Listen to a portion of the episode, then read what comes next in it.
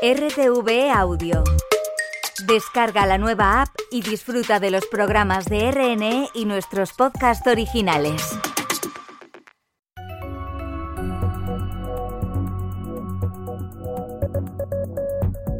Radio Exterior de España. English Language Service.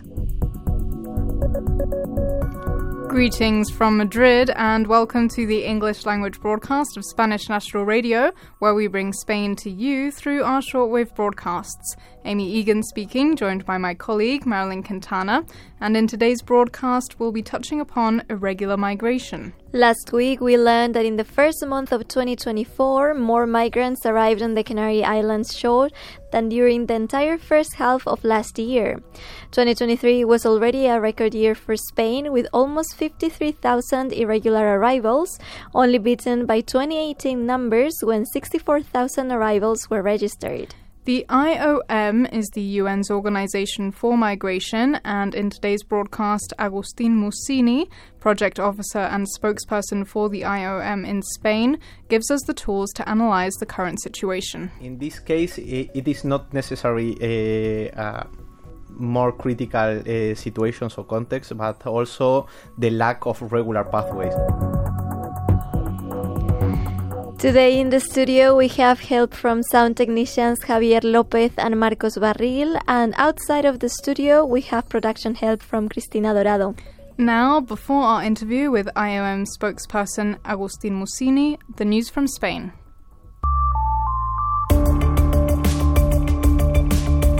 In the region of Cádiz, in the south of Spain, eight people have been arrested for their involvement in the death of two civil guards.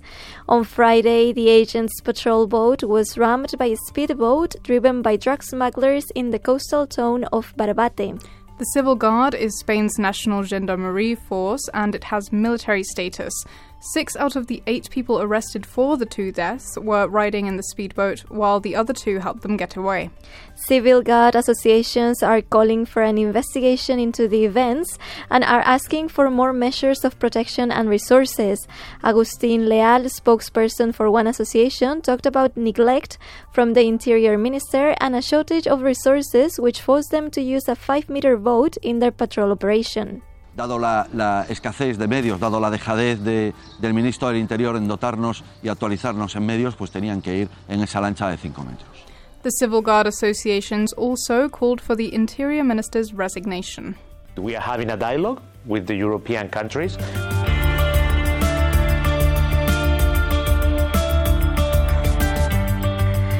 Spain's Foreign Affairs Minister Jose Manuel Albares insinuated Spain might be able to recognize the Palestinian state without reaching a consensus with the EU.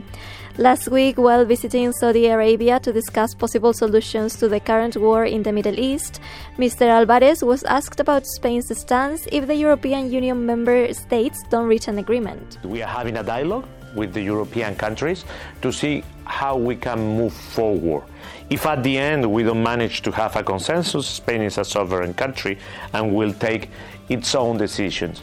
Spain has been campaigning for a two state solution since the escalation of the conflict on October 7th. Mr. Albares also said that this is the real solution for definitive peace. It is, quote, fair and just for the Palestinian people and a guarantee of security for Israel. With the West Bank and Gaza under one single Palestinian authority, connected by a corridor with an exit to the sea and with the capital in East Jerusalem. While the international community continues to call for a ceasefire, Israel's attacks on Gaza continue with an offensive in Rafah in the early hours of Monday.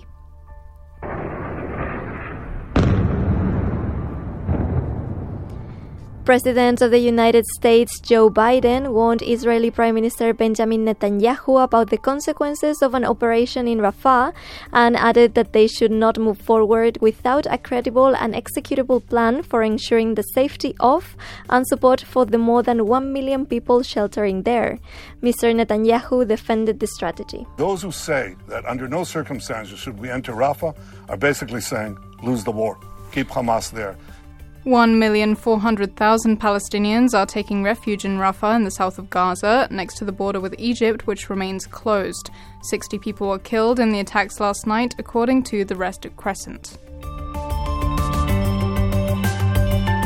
In Spanish politics, this weekend we learned that opposition leader and leader of the People's Party, Alberto Núñez Feijóo, considered the possibility of an amnesty law and was willing to pardon exiled Catalan separatist leader Carles Puigdemont in exchange for their vote in the investiture debate.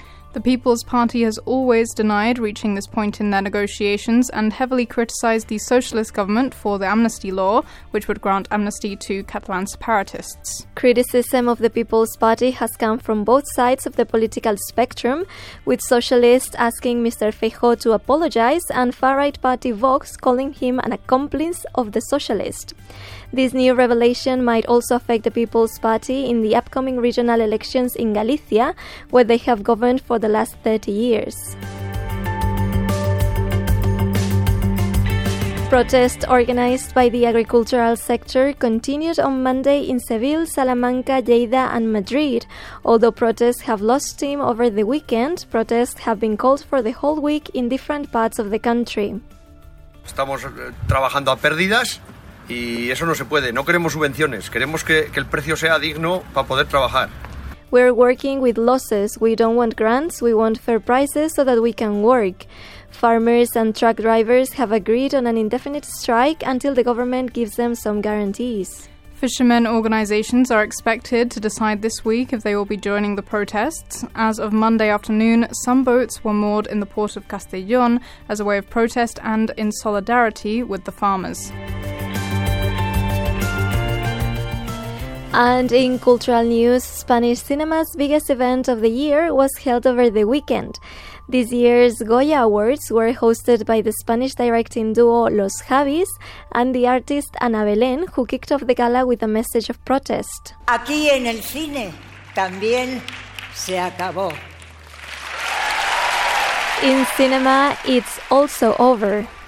Se Acabó became Spain's very own Me Too after the Women's World Cup scandal, and recent sexual assault allegations against Spanish director Carlos Vermut has brought the saying to the world of Spanish cinema.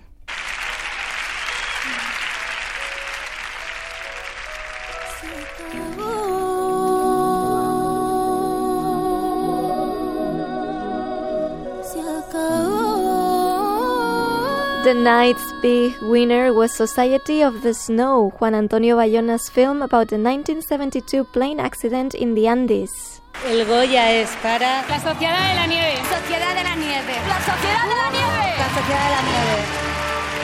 It won 12 of the 13 awards it was up for. The film's director said Spanish cinema was his home and his family. Y cuando estoy aquí me da a veces la sensación de que se me ve como de otra liga. Y simplemente quiero deciros que mi casa es el cine español. Que estoy muy orgulloso de formar esta familia. The Goya for Best New Actor went to Matias Recalde for his role in Society of the Snow. In his speech, he sent greetings to his home country of Argentina, which is going through a delicate time. Mandar un abrazo muy grande a mi país, Argentina, que está pasando un momento muy delicado. And the International Goya Award this year went to American actress Sigourney Weaver, who complimented Spanish cinema. You do it all, so to be honored by your community means so much to me, and I'm very grateful. And ended her speech by thanking the actress who dubs her in Spanish. She has dubbed me in over 30 films, starting with Alien. Her name is Maria Luisa Sola.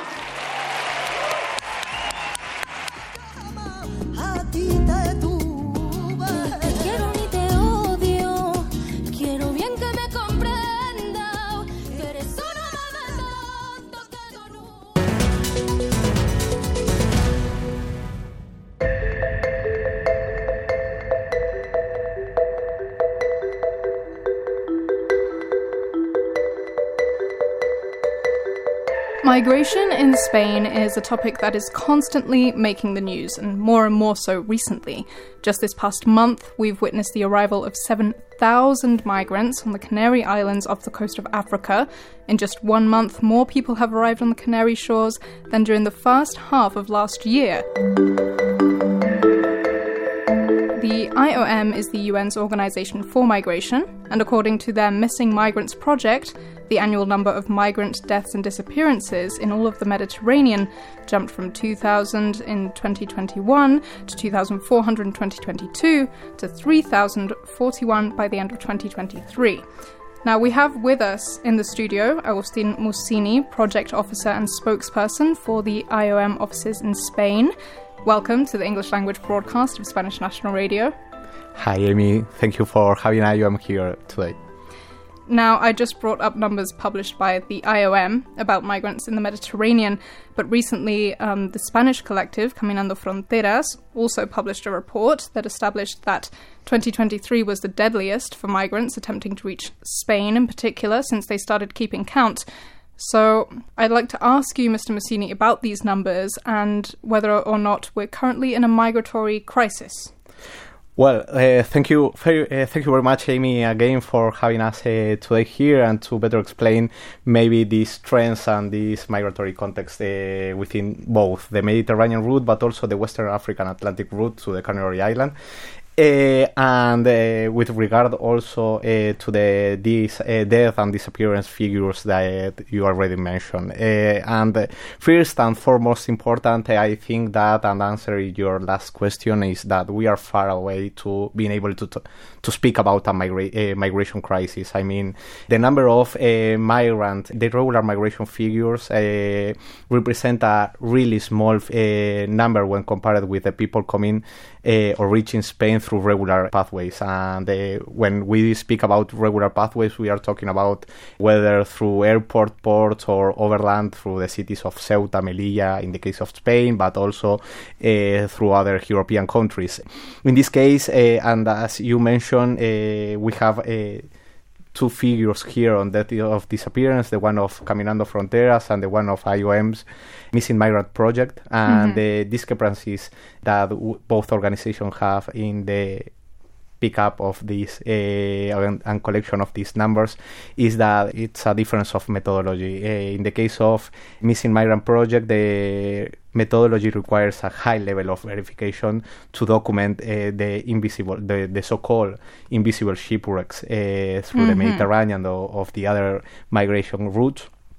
Whereas uh, Caminando Fronteras pick up all those uh, all this information, but uh, perhaps the the easiest way to understand missing migrant project figures is to understand it as the lower limit and uh, of the true number of death and, on migration routes. Since again we think that maybe the death and disappearance of these vessels are even higher than the one we are registering and it is also due to the clandestinity sometimes of this kind of mm-hmm. uh, migrations so the missing migrants project of the IOM is only the data that's been triple confirmed Abs- and is 100% absolutely. certain. Whereas absolutely. other organizations, they count things that are sort of outside of that. Yes, we try to pick up uh, both uh, by uh, primary and secondary uh, sources uh, of information, but there are really uh, well documented uh, disappearance and death, uh, the ones that we are registering and showing in our trends. But again, we think that it is the lower limit, and we think, of course, that the number of death and disappearance are even higher during the journey in this irregular migration route. Mm-hmm. So you said that we couldn't exactly call it a migratory crisis right now because there are all of these regular migration ways that are also growing. Um, so, what do you think we could call what's happening right now? Like well, when we see thousands of people arrive to the Canary Islands, and when we see all of these people in the Mediterranean reaching Italy and Greece. Well, it it is hard to call or to put a title on this uh, trend mig- uh, migration as as a whole, again, uh, it is more the people all around the world uh, moving regularly than through uh, irregular routes. So, and mi- mi- migration itself, it is not a static picture, but it is really dynamic. So, the both the causes, the motivations, and also the pathways used by migrants to reach the country of destinations might vary uh, according the, the the certain context, both uh, at macro, medium, and uh, individual level. So the, the, there are many reasons. There are many ways to understand and to analyze these trends, but the cases are exceptional. And maybe what we can call is to a better management of uh, migration, and as uh, we always uh, advocate from IOM is to uh, strengthen and to open even more regular pathways to facilitate the migration in a regular, safer, and orderly manner rather than uh, through criminal networks or uh, sometimes through smugglers. No. hmm So we're talking about two types of migration. We've got the irregular migration and the regular migration. If we could go into that a little bit later, I was wondering if you could tell our listeners what are the main countries of origin of the irregular migrants that we see so often in the news that attempt to reach Spain? Well, uh, when it comes to irregular migration, uh, we, last year uh, the most common uh, nationalities were people coming from Senegal, uh, Mauritania, Morocco, Algeria, uh, Gambia, or uh, Guinea Conakry as as well. But um, again, it is not some uh, linear. Uh, it is not a linear trend, but it it, it might vary, no. Uh, but uh, speaking about the last year trends, we can say that the, uh, these were the main nationalities coming to Spain.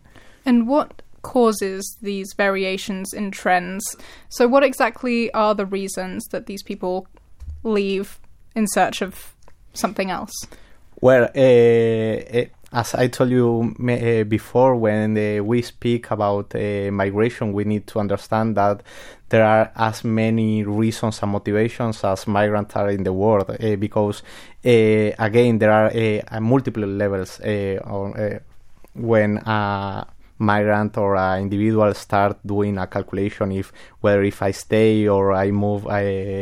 Within my own country or uh, abroad. So uh, here are uh, operating macro level reasons such as conflicts, climate change, economic crisis, social or political situations. But at medium level, there are also family strategies to overcome this macro level situations. Family but, strategies. Uh, for example, uh, people uh, or families who use their savings to send one of their their members abroad in order them to send remittances to to their families. Remittances it's a huge tool of development and is supporting the, the the money the money that migrants are sending to their families in their countries of origin are helping too many people uh, and families to overcome social and economic barriers and uh, granting them access also uh, to in- entrepreneurship or school or social mobility at, as a whole, no? So at medium level, there are uh, networks also operate on these uh, so-called transnational communities or diasporas. Uh, so at the very end, Eh, and and then there are also individual eh, choices, no? Individual reasons. Maybe I'm not feeling comfortable in living here, or eh, I'm looking for new opportunities in this globalized world, and maybe in this country I cannot find this opportunity. So at the very uh, at the very end, there are multiple lay- layouts of mm-hmm. uh, or lay- uh, layers of reasons which operate when it comes to take the or to decide to move abroad or outside of my country of origin.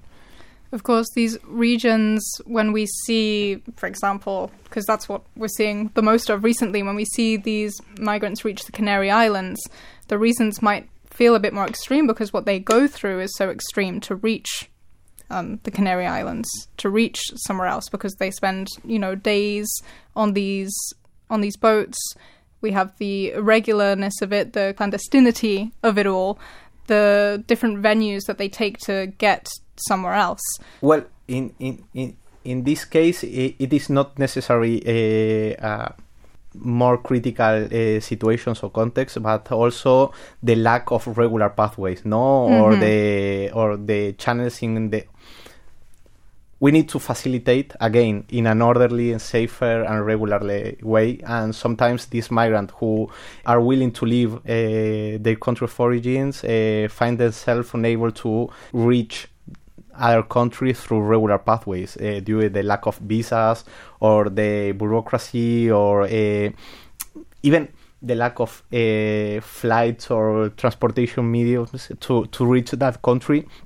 So sometimes they go to a smuggler in order to try to reach the country uh, through an irregular way, or sometimes they are also victims of uh, trafficking in person networks or criminal organization networks. So it will depend. It is not necessary that the reasons and the uh, or the motivations are uh, worse than any other migrant all around the world, but Mhm. sometimes it, it is come when uh, there are a lack of regular pathways. Okay, that's that's interesting to think about. So it's not exactly that they go through such extreme situations; they just have no other way to move around.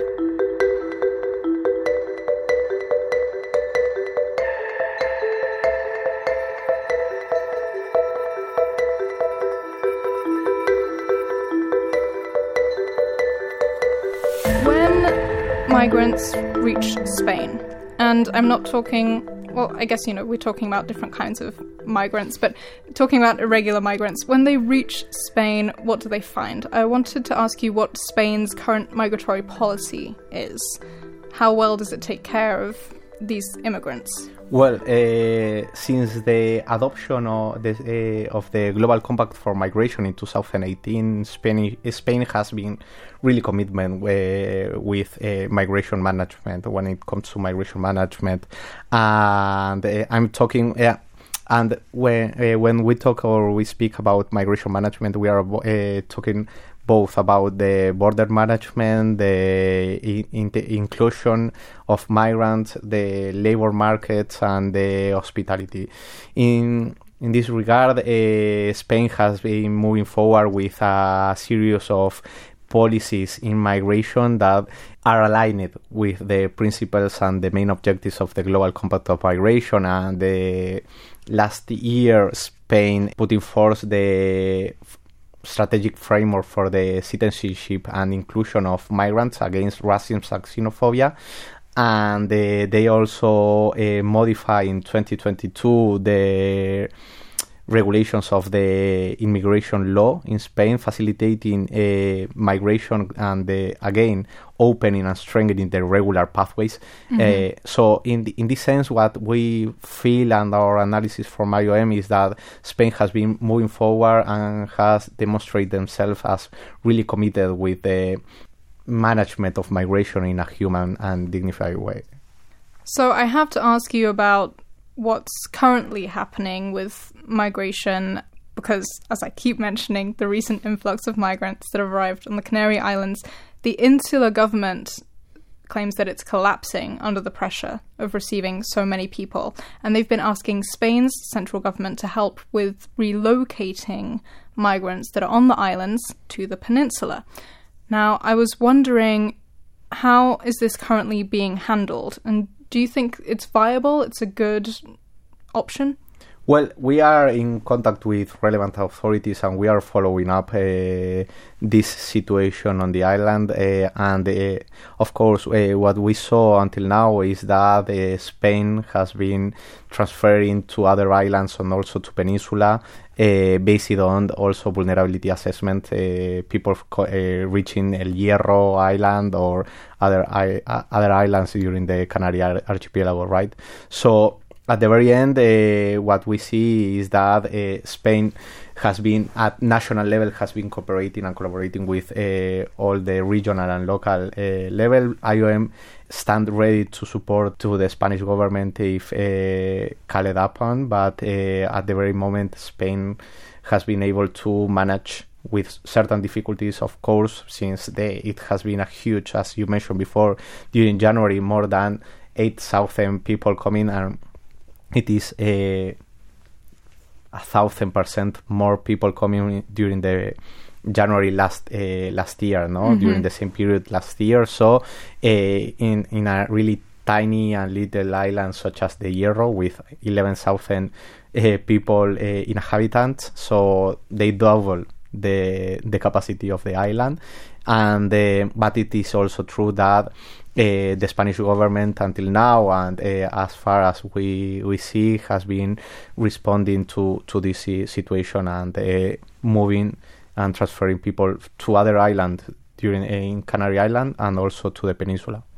That's on the government side. I was wondering if you had any insight um, or could let our listeners know perhaps how do you think Spanish people receive these immigrants? So, as you mentioned, for example, on El Hierro, imagine there are 11,000 people, as you say, and it's almost doubled because of the arrival of all of these migrants. So, what do you think the Spanish mindset is? Well, uh, in overall, and speaking at uh, the whole Spain, Yeah. uh, and Spain as, as, a, as a nation, as a country, is a really welcoming country, and it, it has shown uh, always a really the the arms open to receive people uh, from abroad. Uh, sometimes, uh, unfortunately, we are still hearing hate speech, racism, xenophobia, but it is a, a little number of people who sometimes echoes uh, more than Small uh, number of people with loud voices. perhaps. Absolutely, but unfortunately, uh, it doesn't represent the overall behavior of uh, the Spanish uh, regard, with regard to the migrants. No, my Spain is a really welcoming society. Now, I guess my final question this is something that you keep bringing up. Um, while we talk about these irregular pathways, you keep mentioning that it's important to sort of put better pathways in action so that people don't have to go through these extremes to reach different lives. So, what work does the IOM currently do to help these migrants and to establish these pathways? And who has to work to facilitate them? Well, as the main uh, UN agency working on the on, on migration, uh, IOM uh, support all member states in the management of migration. Our core uh, instrument, of course, is the Global Compact of Migration. Even if it is not a binding uh, instrument, it's a roadmap uh, who support the government in how to better improve the the the management of migration, the migra- mi- migration governance, if we want want to call it in, in, in that way. But also uh, we support uh, diasporas, we support uh, also migrants themselves uh, through different project implementations. Um, and uh, in Spain, uh, for instance, we are implementing uh, different projects uh, on labor mobility and social inclusion, but also uh, on the voluntary return for those people who want to come back to their countries of origin, but uh, doesn't, uh, don't have the, the means to do that. So we we are working on that. We are supporting also the Spanish authority in all the resettlement of refugees uh, currently living on refugee camps or in another countries, and uh, to to bring them here to to Spain, but also to relocate refugees living in Spain to other European countries. Mhm. Uh, but uh, our main uh, projects are also in the area of social inclusion, no? And here we are working in supporting the Spanish authorities in how to strengthen and to open uh, even more regular pathways. Uh, labor migration, uh, both in labor migration, but also in yes, in education or may, maybe in re- uh, family reunification, but also supporting diaspora, giving the strengthening the diaspora capacities in order to they uh, being able to uh, fundraising and to strengthen themselves and to operate and working in uh,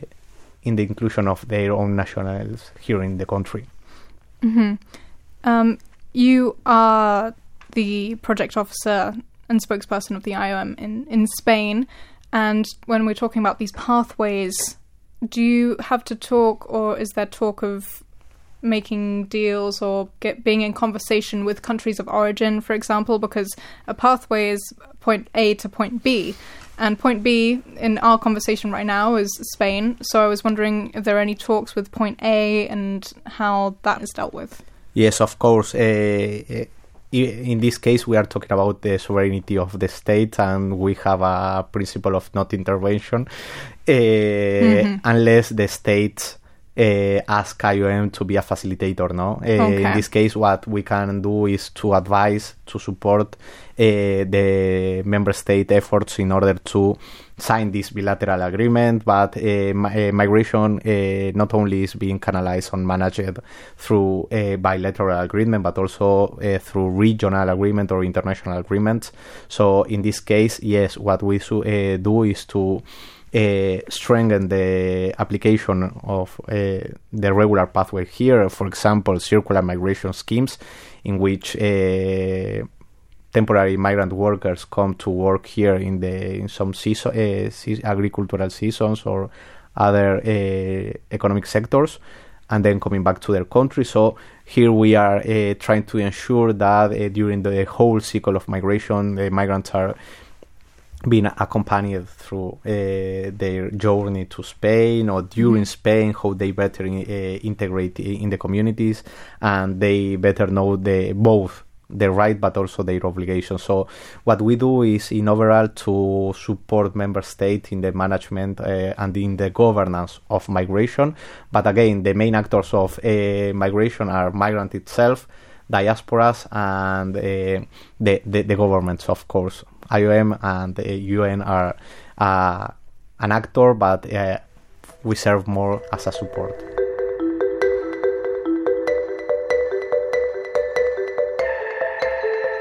Agustin Mussini, project officer and spokesperson for the IOM office in Spain. Thank you so much for joining us here at the English language broadcast today. Thank you very much for having us here. You've been listening to the English language broadcast of Spanish National Radio with myself, Amy Egan, and my colleague, Marilyn Quintana. Today we've had help from sound technicians Javier Lopez and Marcos Barril and production help from Cristina Dorado. We thank you for listening and hope you tune in for future broadcasts.